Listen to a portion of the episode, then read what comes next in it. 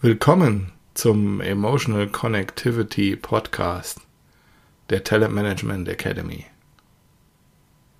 Aktuell sind ja viele von uns zu Hause, manche auch alleine, wenige bis keine Rückmeldung von außen.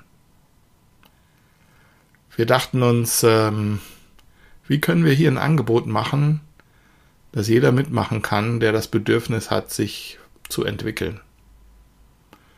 Geboren war die Idee des Emotional Connectivity Podcasts. Wenn ihr also an eurer eigenen Weiterentwicklung interessiert seid und mehr von euren unbewussten Handlungen in mehr bewusste Handlungen wandeln wollt, dann seid ihr hier richtig. Dieser Podcast ist dazu gedacht, wöchentlich Denk- und Beobachtungsanstöße zu geben, wir von der Talent Management Academy wünschen euch viel Spaß damit.